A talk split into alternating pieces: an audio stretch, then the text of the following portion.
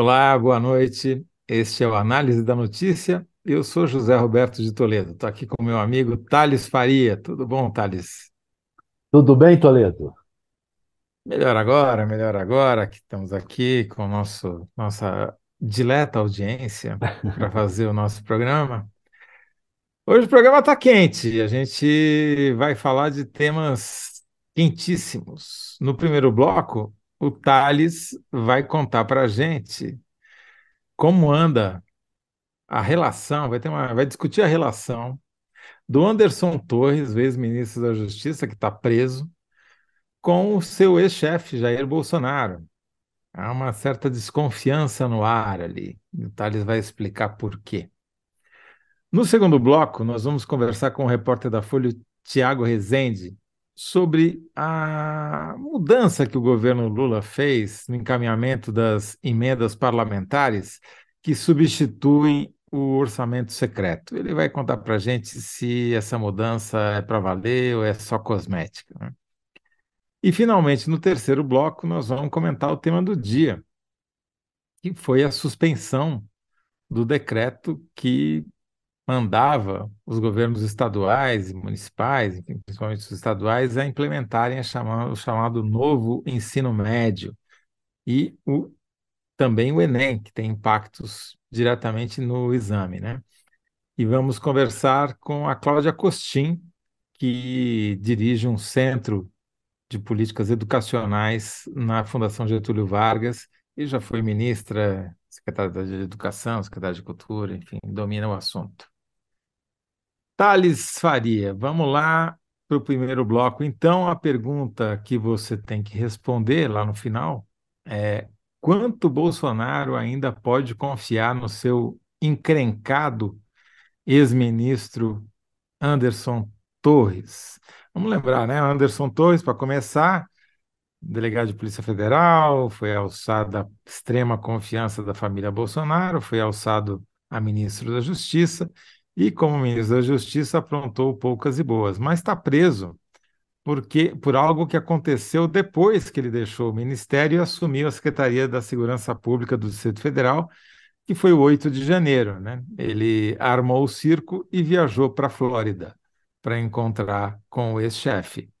E o ministro Alexandre de Moraes botou em cana. Mas é, agora, Thales, o problema é outro, né? O que está acontecendo entre o Anderson Torres e o Bolsonaro? O problema é que o Anderson Torres está cada vez mais encrencado. E aí, a família, os aliados começaram a ficar temerosos, digamos assim, de que o Anderson Torres fizesse uma delação. E começou essa história de que o Anderson Torres pode acabar fazendo uma delação premiada, delação premiada, e o Anderson Torres mandou um recado para os bolsonaros, para o presidente, através de intermediários ali. Ele foi muito ligado especialmente ao, ao Flávio e ao Eduardo. Ele disse: Olha, as aspas que eu tenho são: não tenho a menor intenção de fazer delação premiada, entre aspas. É o que eu apurei junto a esses aliados dele. Bem, o problema é que nem Bolsonaro, nem os filhos estão muito seguros de que o, o ex-ministro vá cumprir a palavra. Né? O principal motivo da desconfiança é que ele afastou da sua equipe de defesa, recentemente, o advogado Rodrigo Roca, que já se manifestou publicamente contra delações premiadas. Então, um cara que se manifestou contra delações foi afastado da equipe no meio dessa encrenca que ele está cada vez mais apertado.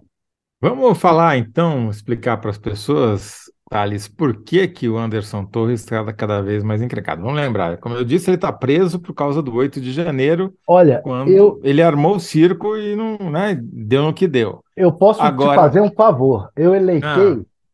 10 motivos para ele estar encrencado. fui, fui é um, pesquisar. O decálogo de Anderson decálogo. Um, como secretário. Decanderson. É.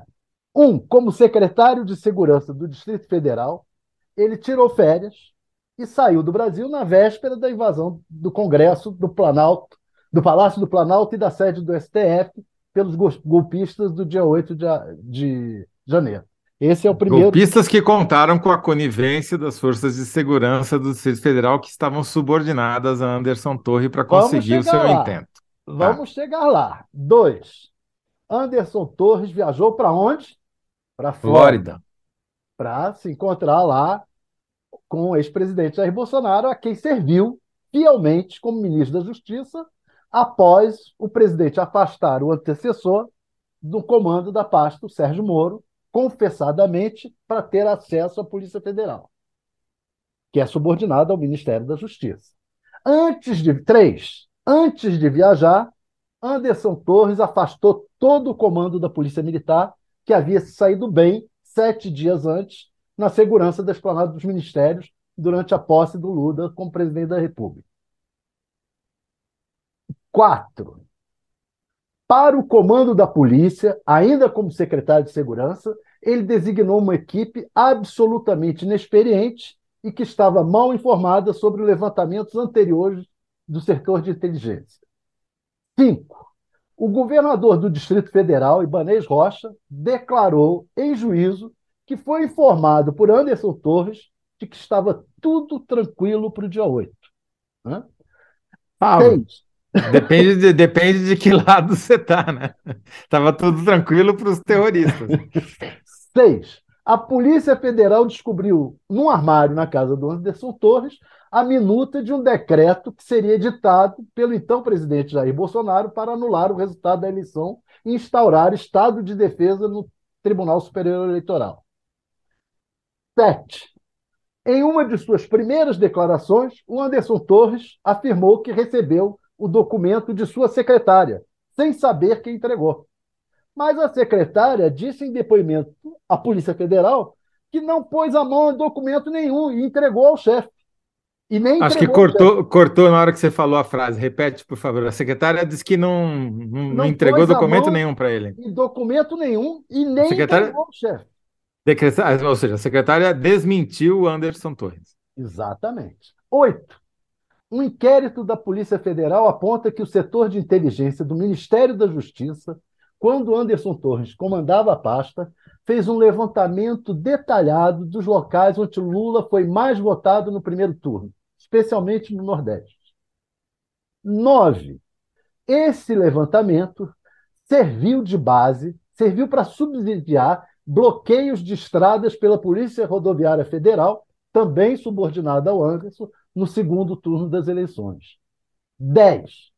Segundo o jornal o Globo, Torres viajou à Bahia, esse foi o levantamento mais recente, notícia mais recente. Torres viajou à Bahia para pedir apoio da Superintendência da Polícia Federal no Estado à ação da Polícia Rodoviária Federal. Quer dizer. Reportagem da Malu Gaspar, né? É, mais encrecado que isso é difícil, né? Ou seja, o Anderson Torres é, lambuzou-se de todas as maneiras possíveis e imagináveis nesse caso, né? Tem batom, se fosse só na cueca era pouco, mas estava tem no corpo inteiro e, enfim, está realmente encrencado. E aí, como você disse, surgiu o boato, quer dizer, é, é natural, né? O cara está encrencado nesse nível, já está preso começa a especulação se o cara vai delatar ou não vai delatar, porque afinal de contas isso virou moda hum, com a Lava Jato. E aí você apurou que ele mandou um recado para a família Bolsonaro e que a família Bolsonaro não acreditou no recado. Por que ele não acreditam no Anderson Torres?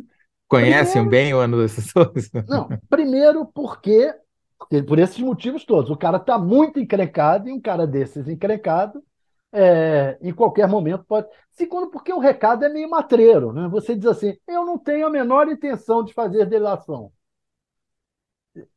Fica Salvo. Meio, fica meio. Pois é. Olha, eu tô, tô aqui ferrado. Avisa lá que eu não tenho intenção de fazer delação. Você pode ter a leitura que você quiser desse recado. E é o que os caras estão. Peraí, isso aí é, é, um recado ou é uma ameaça?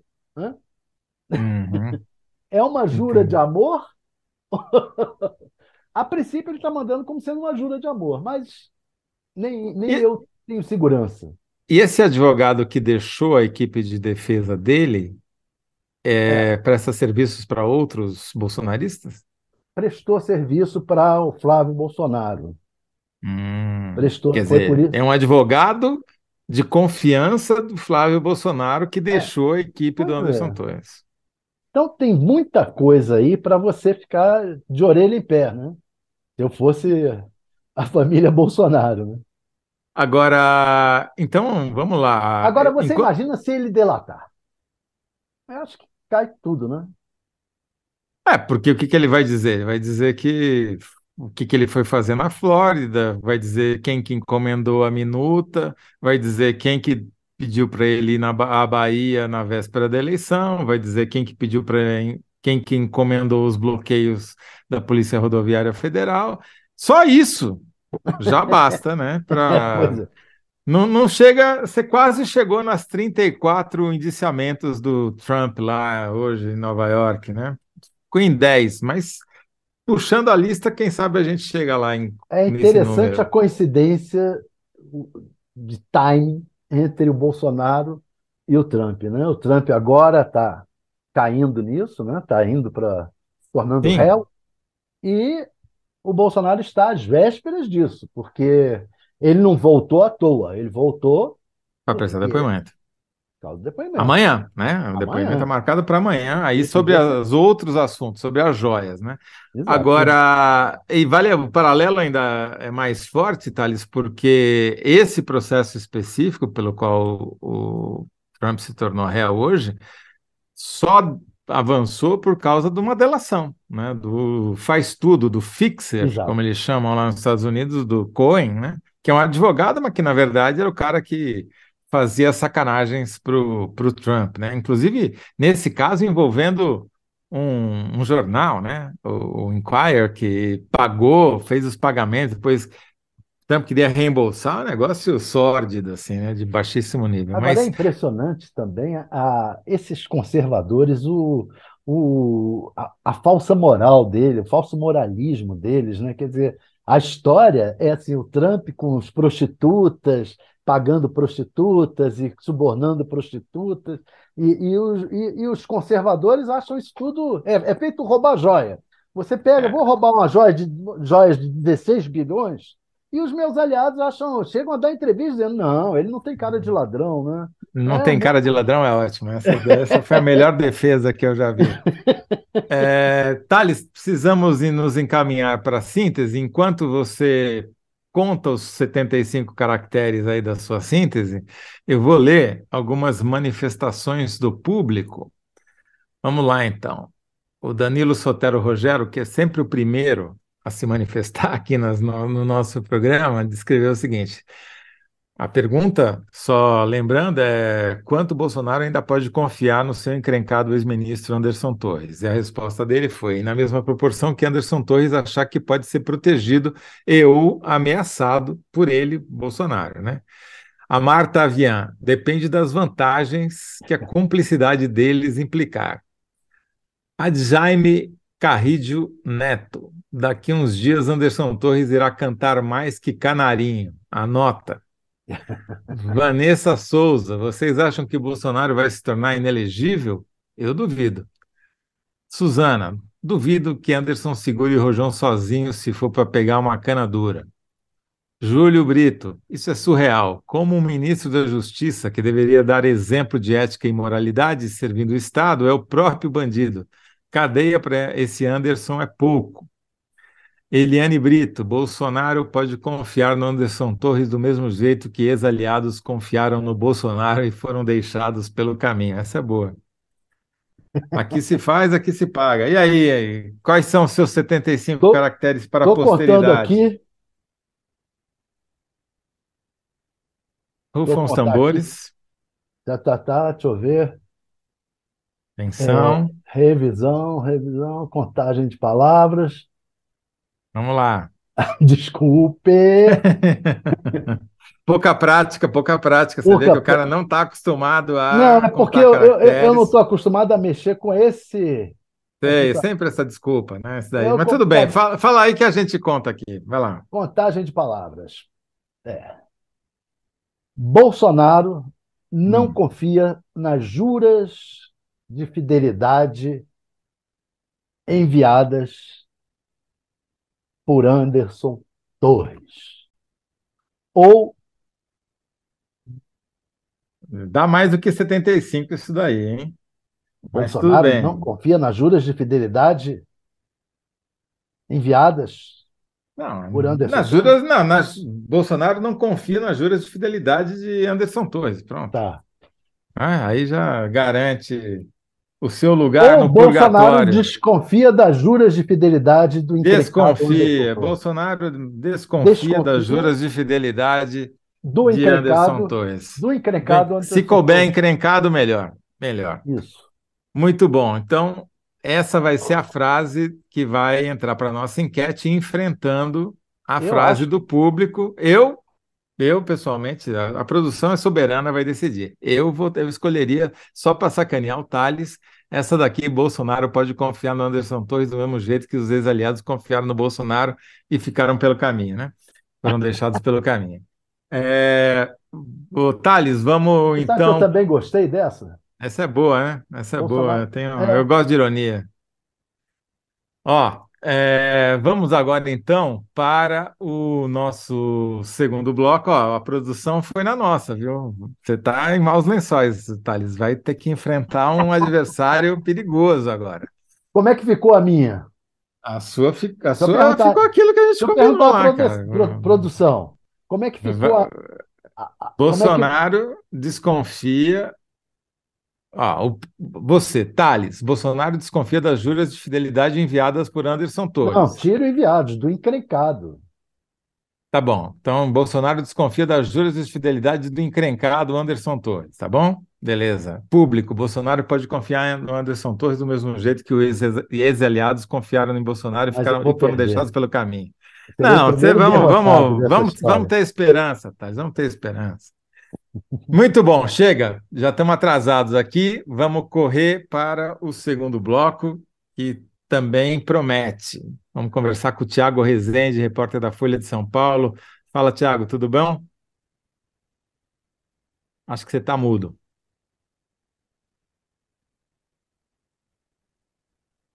Pronto. Pronto. Tudo bem? Boa noite, Toledo. Boa noite, Thales. Tudo bem, vocês? Boa Tudo noite. tranquilo, Tiago. Bom, Tiago, a gente te chamou aqui para você explicar o inexplicável, né? Que é como a- o orçamento secreto agora voltou a ser emenda parlamentar. Mas eu vou te pedir, tá? E a pergunta que a gente faz ali, que você vai ter que responder lá no final, é qual a diferença das novas emendas parlamentares para o orçamento secreto? Não é, mas assim, é, vai ter que duro é sintetizar em 75 caracteres. Mas eu queria que você voltasse, é, começasse do começo. Explicasse primeiro, rapidamente, o que que era o orçamento secreto e por que que ele acabou. Entendi. É, vamos lá, Toledo. O orçamento secreto foi o nome dado à distribuição de emendas é, de relator. É um tipo de emenda que foi criado no governo Bolsonaro e era uma, uma cifra bilionária. E com isso, o, o ex-presidente Bolsonaro ele deu mais poder para os presidentes da Câmara e do Senado e conseguiu então ampliar o próprio é, capital político dentro do Congresso. Então, Bolsonaro teve uma fase em que ele tinha dificuldade de articulação política, e Uhum. foi a, foi a distribuição dessas emendas que permitiu que Bolsonaro tivesse uma base mais fiel, mais consolidada é, na Câmara e no Senado. Perfeito. Essa- então, as chamadas RP9, como eram chamadas essas emendas de relator, salvaram o mandato do Bolsonaro. Podemos sintetizar dessa maneira. Agora, como é que elas funcionavam? Por que, que o, o apelido era orçamento secreto? Esse apelido foi dado porque, é, vamos lá, uma emenda parlamentar pressupõe que um parlamentar, um deputado e um senador, é, carimbou o dinheiro e enviou esse dinheiro para a sua base eleitoral, para algum projeto, para alguma obra, é, no seu reduto eleitoral. Só que nas emendas de relator, no orçamento secreto, o ex-presidente Bolsonaro, o governo né, do ex-presidente Bolsonaro, não divulgou isso da forma correta. O Congresso também acabou é, optando por não apresentar essa lista. E então isso não dava a transparência necessária para que é, a população soubesse quem estava sendo beneficiado por esse dinheiro e para onde esse dinheiro estava indo. Por isso, houve questionamentos no Supremo Tribunal Federal sobre essa falta de transparência e também sobre o mecanismo, né, sobre o, o Congresso ter uma fatia maior do orçamento que estava fortalecendo o governo Bolsonaro e também o presidente da Câmara e do Senado. E essas... Então, desculpa, só para pegar as pessoas bem didático aqui, né? Beabá. Então, uh, os parlamentares continuaram mandando as suas emendas, só que se sem se identificar, caía tudo na conta do relator do orçamento e, obviamente, o parlamentar avisava lá o prefeito, o, o agente público que ia receber esse dinheiro na ponta final, falou: oh, sou eu que estou mandando, pega a minha parte aí. Era mais ou menos assim que funcionava, certo? Isso, Toledo. É, essa, essa distribuição acabava sendo transparente na ponta parlamentar avisava o prefeito, às vezes até publicava na rede social ou informava a população num evento na cidade, mas ela não ocorria é, num sistema como deveria ser, como é, a gente vê as outras emendas, porque existem vários tipos de emendas. E nesse tipo de emenda, que foi a principal moeda de troca do Bolsonaro, não havia essa transparência, não havia essa divulgação de quem estava recebendo essas emendas. Bom, daí o Lula fez campanha em 2022. Só fazer um parênteses. Fala, vai lá. Parênteses é o seguinte: por ela ser secreta, o presidente da Câmara e o presidente do Senado distribuíam para quem queria. E aí você tinha casos de deputados que receberam 500 é, a poder distribuir para a sua cidade 500 milhões, sem ninguém saber que era uhum. que ele estava distribuindo. E essas e essas cidades às vezes não tinham o que usar isso. Às vezes Sim. o cara mandava para outra cidade porque era secreto e podia ter uma empresa por trás do negócio que estava molhando a mão do Sim, parlamentar.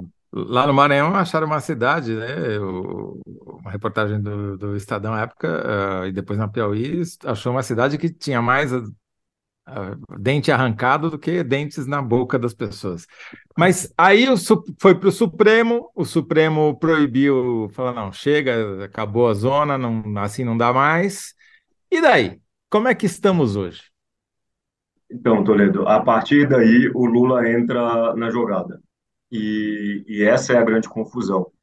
É, a partir é, do momento que o Supremo diz que as emendas de relator são é, inconstitucionais, os, os articuladores políticos do presidente Lula conversam, então, com a cúpula da Câmara e do Senado, com o Centrão, que é quem manda ali, quem tem grande poder de influência ali no, no Congresso. E eles fecham um acordo em que metade dos 19,4 bilhões que iam para as emendas de relator vão ser é, foram divididos. Metade foi virou outro tipo de emenda, que é a emenda individual, que todo deputado e senador, sendo de oposição ou de base, tem direito. E, que é mais ou menos igualitária, né? Todo mundo tem mais ou menos o mesmo dinheiro para distribuir, ninguém é muito bem, mais beneficiado do que o outro. Isso, todo mundo tem a mesma quantia, a mesma fatia. E a outra metade desses 19,4 bilhões é, foi para o cofre, foi para o caixa de ministérios do presidente Lula. Então são hum. sete ministérios que receberam esse dinheiro, mais ou menos 9,8 bilhões de reais. Só que o presidente Lula fez o seguinte: ele criou ele uma reserva específica para esse dinheiro, que apesar de estar nas mãos dele, ele vai usar como negociação política com o Congresso, para então ampliar sua base, para tentar ter resultados melhores e aprovar projetos de interesse do governo, né, do executivo. Entendi. O que acontece? O, o problema disso é que elas não têm o caráter formal de emenda elas estão dentro do caixa dos ministérios. Então, o Lula ele abre mão desse dinheiro para, então, negociar e ver, é, de acordo com interesses políticos de deputados e senadores, para onde essa verba vai.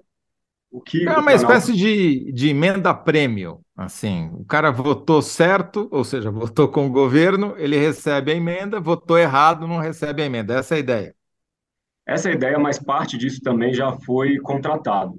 o presidente Lula, o Palácio Planalto fala, por exemplo, que tem um acerto com o presidente da Câmara, Arthur Lira, que o, o Lira ele prometeu algumas emendas para deputados novatos. O que acontece? Tinham é, deputados chegando na Câmara e que ainda não participavam da negociação, no, ainda não foram beneficiados pelo poder do Arthur Porque Lira o orçamento é feito no, ante, no, ano anterior, né? Quer dizer, esses caras que estão chegando agora não têm emenda. Lógico, eles não estavam aí só que o Lira precisava dos votos é, desses novatos para conseguir essa votação recorde que ele teve para conseguir se reeleger para a presidência da Câmara.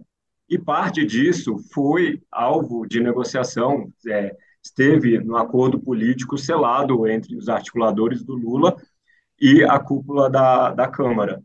Quando a gente estava falando lá ainda de dezembro, né? quando o Lira já tinha se colocado como candidato à reeleição e o PT já tinha declarado apoio à reeleição do Lira, apesar do Lira ter sido quase umbilicalmente ligado ao ex-presidente Bolsonaro, né? Então, é, tem essas distribuições já contratadas e tem também o que o, a margem de negociação que a área política do Palácio do Planalto pode ter ali para conseguir resultados melhores e uma base mais fiel ali no, no Congresso, principalmente sabe, na Câmara. A gente sabe mais ou menos quanto desses. Vamos, vamos arredondar para 10 bilhões, vai? É, desses 9,4, 9,8, agora não lembro como você falou, 9,4, né? É, bilhões já foram empenhados, digamos assim, pelo Arthur Lira para sua própria eleição e quanto ainda sobra para o governo usar nas votações que ele vai precisar aprovar, por exemplo, a reforma tributária? é, esses acordos estão sendo feitos ainda. Do, da parte do Arthur Lira, se fala numa ordem de 3 bilhões de reais para cumprir essa promessa feita aos deputados novatos. Mas é, boa parte disso também já foi negociada, porque envolvem líderes que fazem parte do Centrão ali e que são é, que estiveram na campanha do, do presidente Arthur Lira, na campanha à reeleição, e que também precisam ser beneficiados. Então, há sim essa cobrança, principalmente ali na Câmara, para que o governo apresente. Eles falam assim, por exemplo, um, um gráfico de pizza, assim, um, uma uhum. pizza, e, e, explique a fatia de cada um, de cada partido, de cada líder, da, que haja a distribuição disso daí. Além Entendi. disso, com o plano do presidente Lula de divulgar os nomes de quem vai ser beneficiado por esses quase 10 bilhões de reais, há cobrança agora também para que o governo agilize esse sistema. Os líderes querem ter clareza de como vai funcionar isso, porque afinal pode acabar criando problemas ali para a articulação política do governo, né? E eu vi na, ali na tua uma reportagem na Folha que tem um código, né, para essas novas emendas, é R4, D4, como é?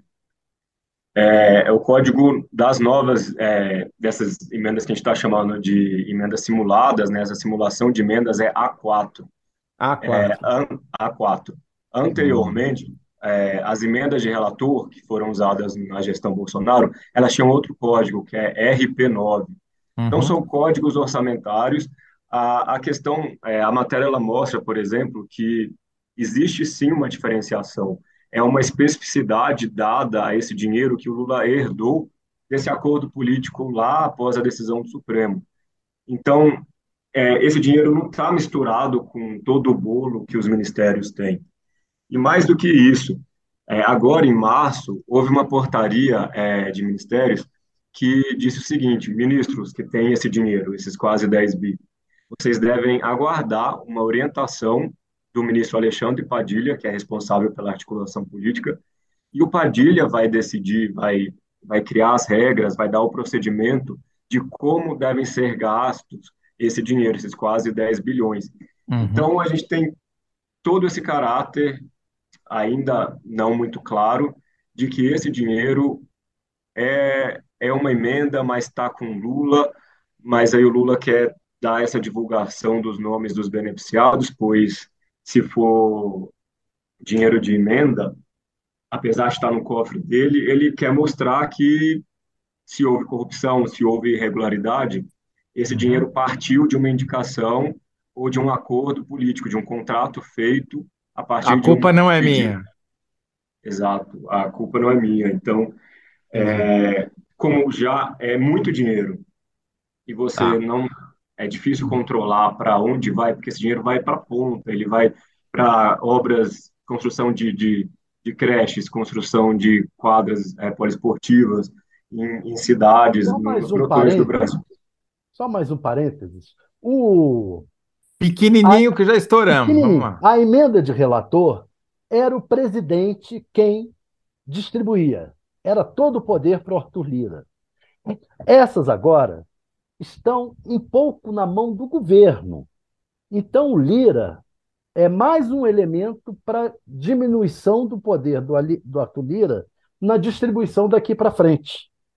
Quer Então, dizer, se eu entendi bem o que vocês dois falaram, e aí você me corrige agora, Thiago, um terço dessa pizza já foi gasto ou empenhado, gasto não, foi empenhado pelo Arthur Lira para pagar a sua dívida de campanha para se eleger presidente da Câmara eh, esse ano com o voto dos novos deputados, eh, dos deputados do primeiro mandato, que não participaram da, do butim porque não havia, não estavam no Congresso ainda quando eh, essas emendas, o orçamento foi feito.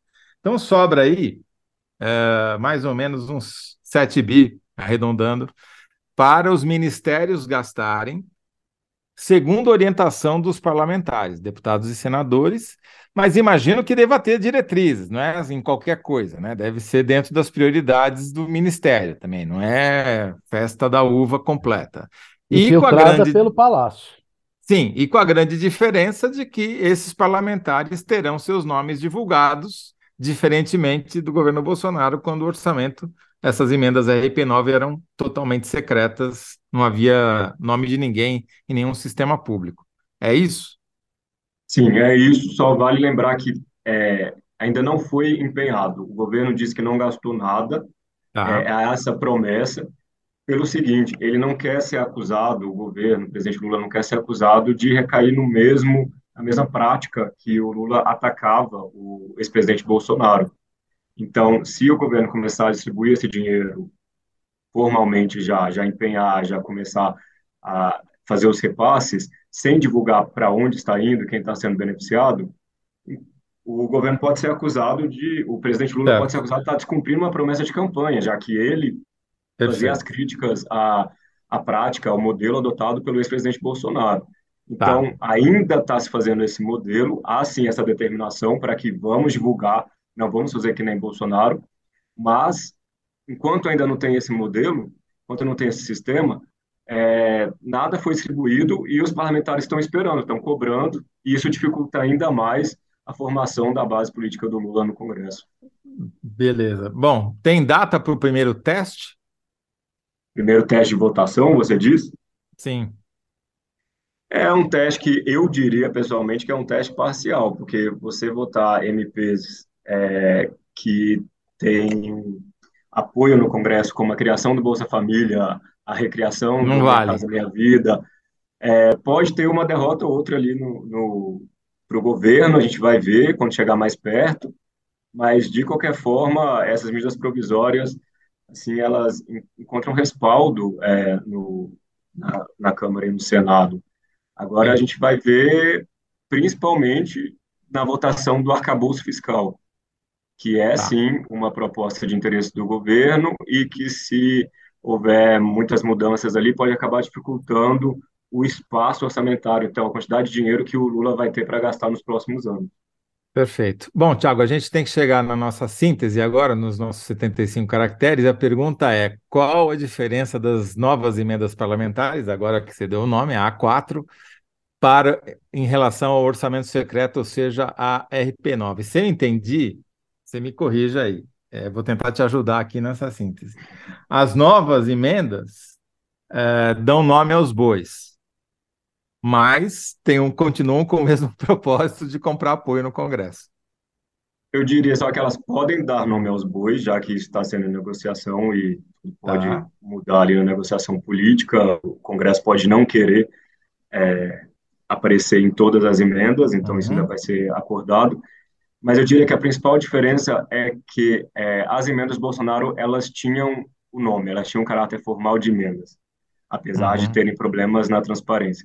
E as do Lula essas novas, elas não são consideradas formalmente emendas, apesar de serem tratadas como objeto de negociação política. Eu posso dar uma piruada? Por favor. Claro. As emendas secretas tinham dono, Arthur Lira. As de agora, o dono é o Bolsonaro, é o Palácio.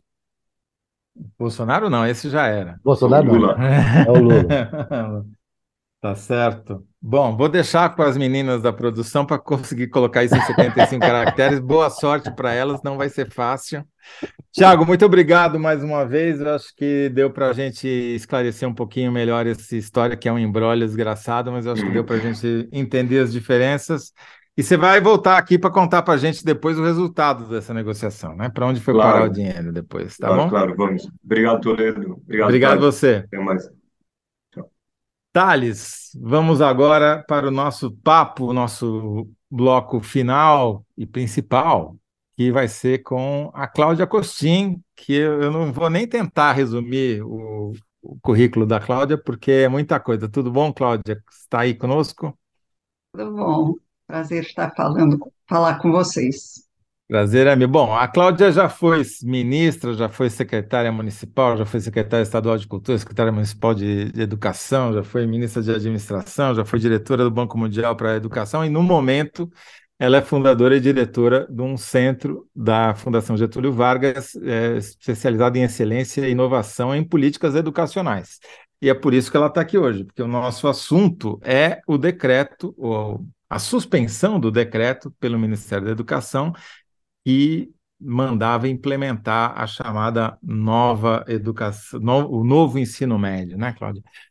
Cláudia, primeiro, para quem está caindo de paraquedas e não é especialista na área, explica para a gente o que, que é esse bendito ensino médico, médio, quando ele chegou, o que, que ele muda na vida das pessoas. Então vamos lá.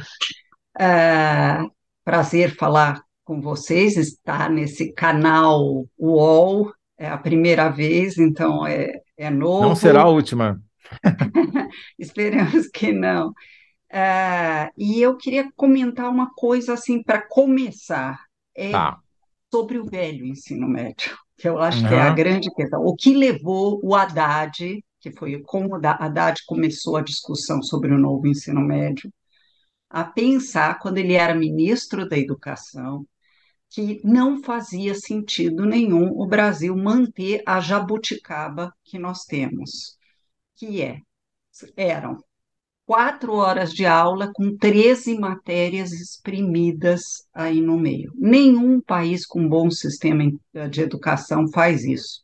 Eles têm, se eu pego os 40 primeiros do PISA, o PISA, para que as pessoas entendam, é um exame ou uma prova internacional que permite comparar países, porque ele é baseado nas competências que um jovem de 15 anos tem que ter para ter uma vida adulta plena, seja como cidadão, como profissional e assim por diante.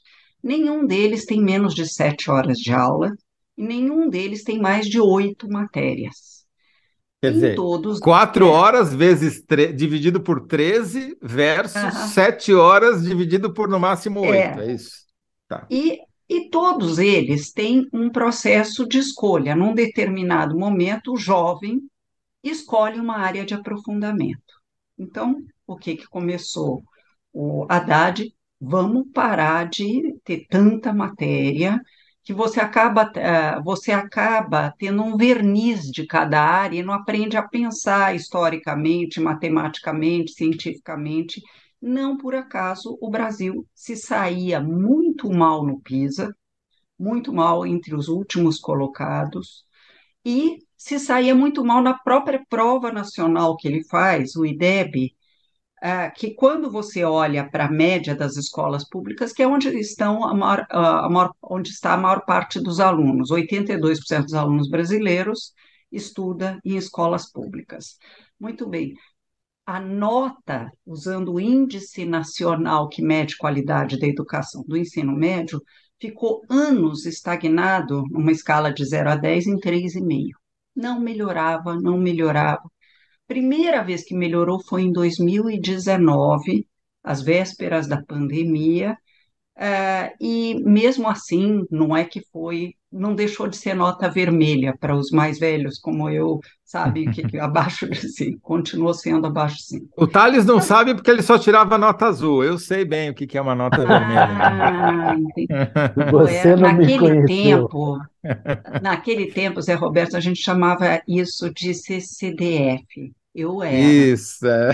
a menina certinha, que era CDF. Só comecei a me meter em encrenca na universidade, mas daí é uma outra. Hoje chama nerd. Nerd, é. É, mas voltando, a gente saía muito mal. Então a ideia é como é que eu faço para montar um ensino médio desse tipo? Aí ah, começou toda uma negociação com o Congresso. O deputado Reginaldo do PT fez uma proposta que ficou quase idêntica ao novo ensino médio, mas mudou para o mercadante, daí mudou para foi mudando. Aí quando chegou no Temer ah, eles decidiram, vamos, vamos fazer por medida provisória, que a meu ver é um erro, porque educação é muito delicado, tem que discutir sim, tem que, mas fizeram por medida provisória e acabou virando lei. Mas é basicamente o projeto de lei do Reginaldo.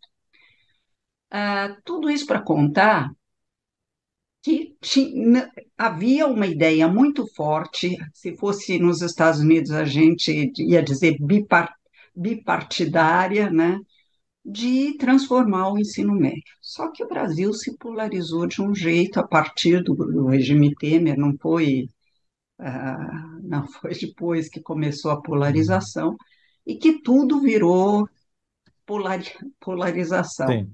E aí começou uma guerra, porque ah, fizeram por medida provisória, e em segundo lugar, porque logo depois desse processo, ela foi aprovada a, os, a Base Nacional Comum Curricular de Ensino Médio, que incorpora a lei, concretiza a lei, que é de 2017, foi aprovada às vésperas da posse do Bolsonaro, né, do governo Uhum. Bolsonaro. E aí vem uma parte importante do problema, porque para um ensino médio, como fazem os países que têm bons sistemas, nós tínhamos que ter tido uma coordenação nacional, porque é uma operação logística complexa. Tinha que formar os professores para isso, tinha que traduzir em eh, currículos estaduais. Foi traduzido, mas sem nenhuma coordenação do MEC. O MEC foi completamente ausente nesse período Durante o governo É. Bolsonaro. durante o governo Bolsonaro da, da articulação e coordenação com os estados para que isso acontecesse. Ah, além disso, a lei trazia o aumento de quatro para cinco horas, o que de fato já aconteceu, e trazia também a in- um indicativo da gente passar a ter um ensino médio em tempo integral, ah, progressivamente caminhando para sete a nove horas, como praticam os outros países. Isso avançou lentamente na medida da folga fiscal e, e de, de, de poder colocar todo mundo dessa maneira não é simples. Quem Cláudia, isso desculpa te interromper, mas só para quem está acompanhando a- agora a tua aula, e é uma aula mesmo, eu O agradeço. professor tem mania de É, dar aula. não, mas é esse programa é para isso, é para a gente tentar entender as coisas, né? É, pelo que você está dizendo, quer dizer, se aumenta o- a carga horária e muda a- mudam as disciplinas, você tem, obviamente, mais necessidade de mais professores. É isso? É, imagino que isso tenha Talvez acontecido. sim, talvez não, porque Hum. você pode. O que que acontece com o professor brasileiro, em média? E é uma coisa muito ruim. A fragmentação dos contratos. Ele dá aula em três, quatro escolas. Os contratos, para pegar o estado do Rio de Janeiro, eles têm contratos de 16 horas. Então, para eu fazer como qualquer adulto que trabalha eh, com nível superior, que trabalha 40, adulto não, qualquer profissional Uhum. de nível superior que trabalha 40, trabalha 40 horas. Então, ele tem que dar aula em quatro escolas. Isso significa que ele passa o seu tempo se transportando de um município para o outro e não tem tempo de fazer as coisas direito. Então, o que que fez Pernambuco e mostrou que não houve uma necessidade de tantos professores a mais? Progressivamente, desde 2007, colocou todas as escolas de ensino médio em tempo integral. Não é à toa que o melhor estado brasileiro em ensino médio é Pernambuco, porque eles não só puseram em tempo integral, mas puseram de uma forma inteligente, inspirados na ideia de um educador brasileiro já falecido, Antônio Carlos Gomes da Costa, eles ah, criaram muitos laboratórios, tem um tempo para discutir quais são os sonhos de futuro desse aluno, tem clubes de protagonismo, clube de uh, clube de matemática, clube de dança. Diminuir uh, a evasão, que era A senhora consegue me explicar uma coisa que eu não, ainda não entendi direito? É, pelo que a senhora falou, olha só, o Haddad, que é do PT, começou essa história. O projeto é do Reginaldo, que é um deputado do PT de Minas Gerais. E agora a gente vê a Uni protestando contra esse, esse novo, novo Por... e dizendo que ele é ele, ele, ele, ele, ele faz as classes sociais, é, aumenta a diferença entre as classes sociais. É. É? Pois é, é paradoxal, mas não tão paradoxal se a gente entender que ah, o que está por trás disso, fora uma percepção que a implementação, foram só dois anos de implementação, mas foi feito de uma forma meio atabalhoada, é também a questão do corporativismo, sinto muito dizer com todas as letras. É a ideia de que alguns professores temem perder carga horária, o que eu acho que estão equivocados. Não vão perder, porque eles acham que se os alunos escolherem a área, eles tenderão a não escolher a sua área. Mas o que o novo, o novo ensino médio, ele coloca primeiro o aluno exposto a todas as disciplinas e depois ele escolhe uma área de aprofundamento, mas terá que ter português e matemática nos três anos. O que, que acontece com associações de professores por, por especialidade? A Associação de Professores de Artes foi a primeira a vocalizar que então eles não vão ser escolhidos. Não, pode ter um itinerário formativo voltado às artes. E, e creio eu que tenho um filho engenheiro e uma filha artista, que muita gente vai se interessar também por esse campo. Outros escolherão uma coisa mais próxima de humanidades. Essa é a tendência maior na, na experiência internacional.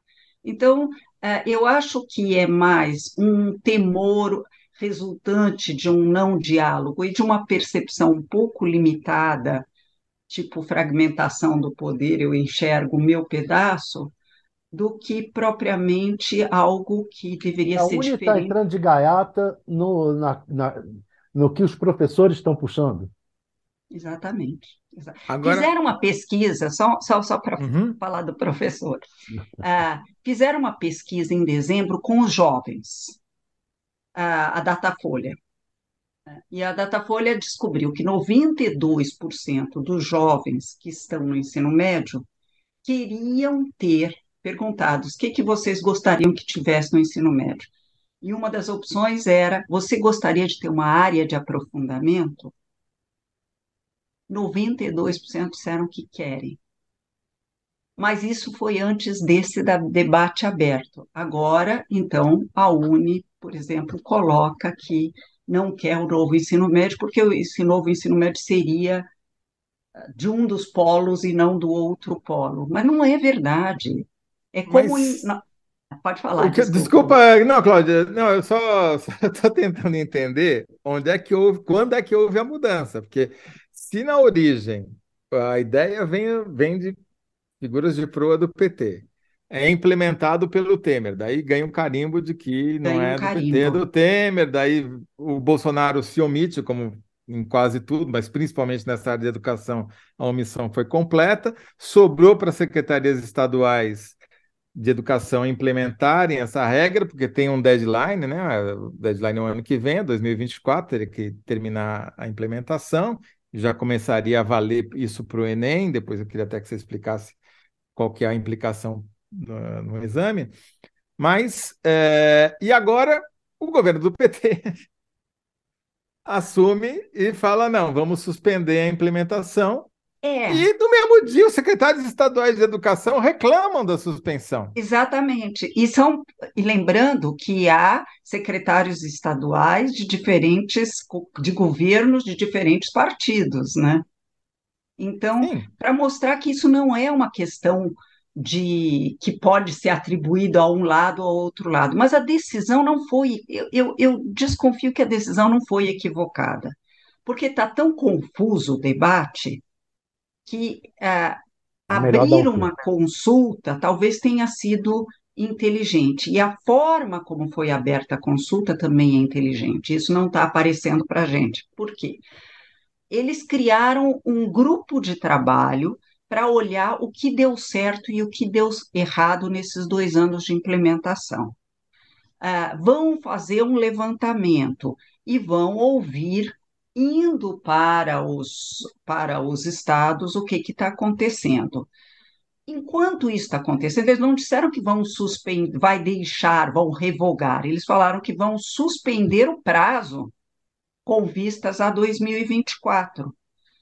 Eu não acho isso errado. Eu acho que ah, eu sei que o Brasil está muito atrasado em implementar o ensino médio como os outros países têm, mas talvez seja sensato parar, porque como está gerando muita confusão, para que de fato se veja o que, andou, o que, não andou. Concretamente, os 27 estados criaram ah, um currículo de novo ensino médio com os itinerários formativos. Houve uma certa confusão na quantidade de itinerários formativos criados, que são essas áreas de aprofundamento. Alguns estados puseram um monte de itinerário com nome mais maluco que outros apareceu para a imprensa o nome de uma das eletivas dentro de um dos itinerários, aliás, de duas eletivas, um que chamava O que rola por aí, que era um curso de atualidades, tipo Current Affairs né, em inglês, uh, e um outro que era sobre brigadeiro. Esse eu, eu juro que eu não vi, mas pode ser que tenha mesmo alguma coisa, mas que mostra justamente essa descoordenação. Então, interromper um tempo para essa consulta acontecer direito, para esse grupo de trabalho operar direito, talvez não seja desinteligente. ou Mas eu estava seja, ouvindo a, a parte anterior do debate de Uhum. vocês e, e percebi o seguinte: imagine se a gente agora revoga o novo ensino médio. Tá bom, revoga. Vai ter que ser feito uma outra lei, com esse Congresso. uhum. Não vou nem comentar, porque eu não sou É, o que que cientista. vai sair? Tá certo. Não, você- foi uma ótima ponderação essa que você faz, porque tudo pode piorar, é só uma questão de tempo, né? É, já era É, uma- péssimo. Então, voltamos ao ensino médio de quatro horas com 13 matérias. Tenho certeza que não é o que nenhum pai ou mãe quer para o seu filho, para garantir algum nível de aprendizagem quando a gente compete com chat GPT, com inteligência artificial em geral. A gente tem uma formação que é só conteudista e com uma um verniz de cada área. Fica para Agora, refletir. como é que isso daí ia impactar no Enem? E que é uma das coisas que está sendo, aparentemente, talvez seja a mais concreta dessa suspensão, porque não vai dar tempo, talvez, de fazer um novo Enem segundo esses É. moldes do novo ensino médio.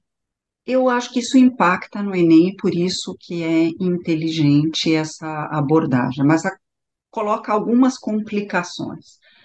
Bom, voltamos ao Enem como era. Bom, esse já era conhecido, as escolas particulares têm vantagens em relação ao, ao, ao Enem, porque elas, ah, muitas delas são muito conteudistas. O Enem não é conteudista demais, ele até ah, coloca as disciplinas em diálogo, ele tem uma estrutura mais inteligente do que o antigo vestibular, para dialogar com a nossa geração, né? Ela, ele é menos conteudista.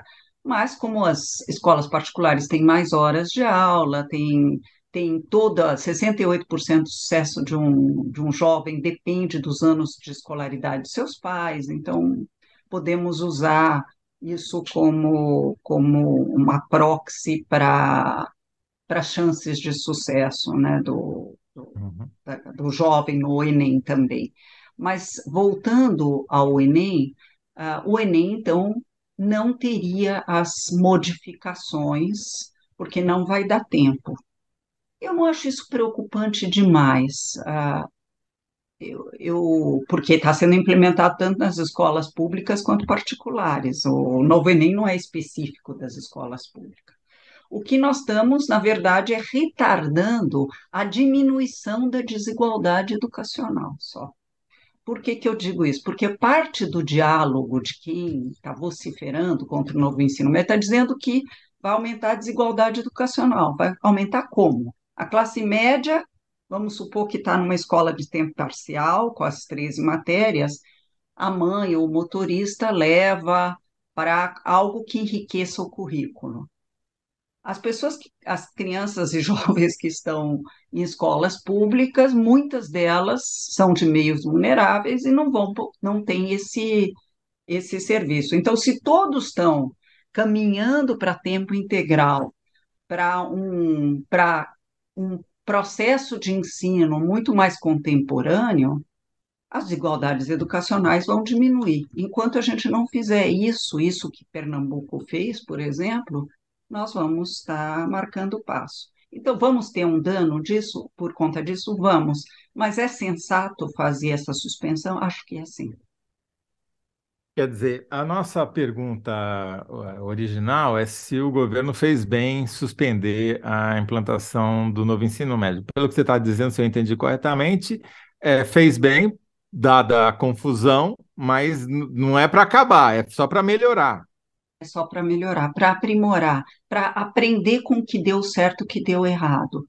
Porque parte do que deu errado foi falta de investimento no governo Bolsonaro informar os professores para isso, falta de investimento em criar um manual, um cardápio de itinerários para que os estados pudessem escolher melhor. Eu vi que, por exemplo, no Rio Grande do Sul, chegaram a ter, num determinado momento, 50 itinerários formativos diferentes. Não tem estrutura para isso. Em compensação, o Paraná criou três itinerários formativos para tornou, pegou aquele modelo antigo do, do, humanidades biológicas, três não, quatro, biológicas, uh, científico, e, e pronto. Científico, humanas e. é. Ah, é, científico foi... você já se entregou agora. Você já é, se entregou. Não, você... porque... É, acho que você é mais velho que eu, então. Pode estar certa. Pode estar certa. Porque depois do científico vieram humanas, exatas e biológicas. É, eram três exatamente. áreas. E... É. Mas que, que era engraçado, porque as pessoas iam fazer biológicas e depois prestavam uma faculdade de humanas, porque supostamente o currículo de biológicas era mais forte para passar no vestibular. Também tem isso. Agora, uhum. qual, qual que é o cenário, caminhando para o final já, Cláudia, qual que é o cenário que você imagina é, para o ensino médio, para os alunos do ensino médio, daqui a partir dessa suspensão? É, vai, vai, vai ter um. Vamos retroagir ou vamos não. apenas adiar? Nós vamos adiar o prazo, porque não dá para voltar atrás. O que o concede disse, o Conselho de Secretários de Educação, é que não dá para, no meio do ano letivo, nós somos. A educação é movida a ano letivo, não dá para no meio dizer, olha, agora para tudo, quem estiver fazendo itinerário formativo para, descontrata os professores que foram contratados, não, não tem como fazer isso. O que vai acontecer é que o prazo uh, vai ser ampliado, se eu entendi bem, porque hoje, três vezes, eu tive que falar com o Ministério da Educação para entender o que estava acontecendo. É, da, é, são três meses de suspensão. É disso que se trata, para que esse grupo de trabalho possa operar e que, de fato, a consulta não seja só pro forma. É, é, suspensão do prazo para fazer, e não suspensão do ensino do novo ensino médio. Sim. E não Esse suspensão do novo ensino. Quer dizer, se adiou. Né? A, a é. palavra-chave é adiar, né? Porque. E, na verdade, o que é importante aqui é o Enem. É. é o Enem.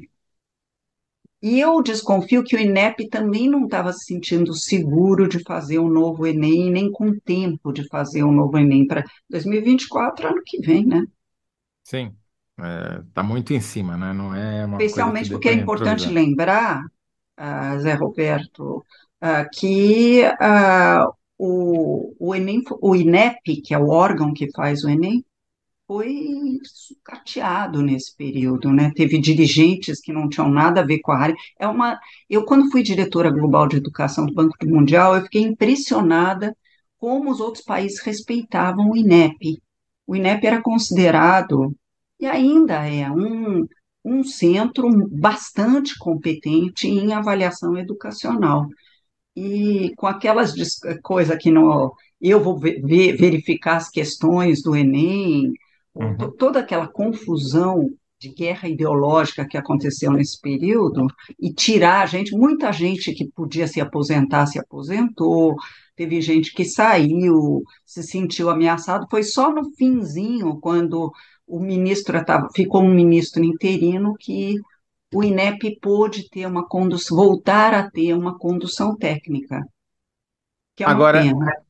É, sem dúvida, os estragos a gente vai ver ainda se alastrarem pelo tempo, né? Agora, para terminar mesmo, que a gente já estourou o nosso tempo, é, então podemos chegar à conclusão, em síntese, que é, o governo fez bem em, em adiar, desde que seja para melhorar, para manter Desde e que melhorar. seja para aperfeiçoar e Aperfeiçoar. aperfeiçoar o, o ensino médio. Perfeito. Cláudia, a gente volta a se falar daqui no mínimo, daqui a no máximo três meses, para saber o que, que eles inventaram nesses três meses de suspensão, né? Que para a gente avaliar se valeu a pena ou não ter feito esse, essa, essa freada de arrumação, como diria o motorista de ônibus. Tá certo, então, olha, um prazer falar com vocês e falar com os ouvintes do canal UOL. Muito obrigado, Cláudia. Até a próxima, então. Até a próxima. Thales, vou te dar uma boa notícia. É, você ganhou. Né? Foi uma disputa apertada, tá certo? A pergunta é quanto Bolsonaro ainda pode confiar no seu ex-ministro Anderson Torres? E a resposta do Thales, Bolsonaro desconfia das juras de fidelidade do encrencado Anderson Torres, que venceu com 56% dos votos contra 43% do público. Você vê que foi, foi bem, Thales, porque a disputa foi dura. A outra, a outra resposta era boa também.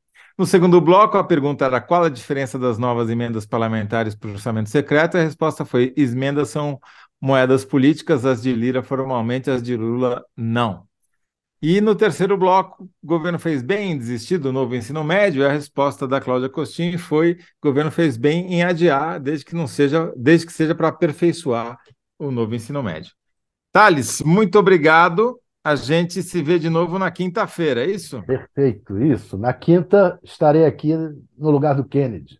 Muito. Ah, o Kennedy está faltando tanto que é já praticamente o Kennedy que está entrando no seu lugar, entendeu? Mas amanhã vai ser com o Kennedy Alencar. Aí Thales... fica melhor para o público. Não, é diversidade aqui. Tá aqui é um novo, novo jornalismo. Assim, tem, você pode escolher o seu caminho, o seu é, currículo. A gente escolhe os caminhos. Né? Isso. Thales, muito obrigado. Até quinta-feira. É um grande agora, abraço, mestre. E você que está nos assistindo, amanhã, 19 horas, tem análise da notícia de novo. Até lá. Tchau, tchau.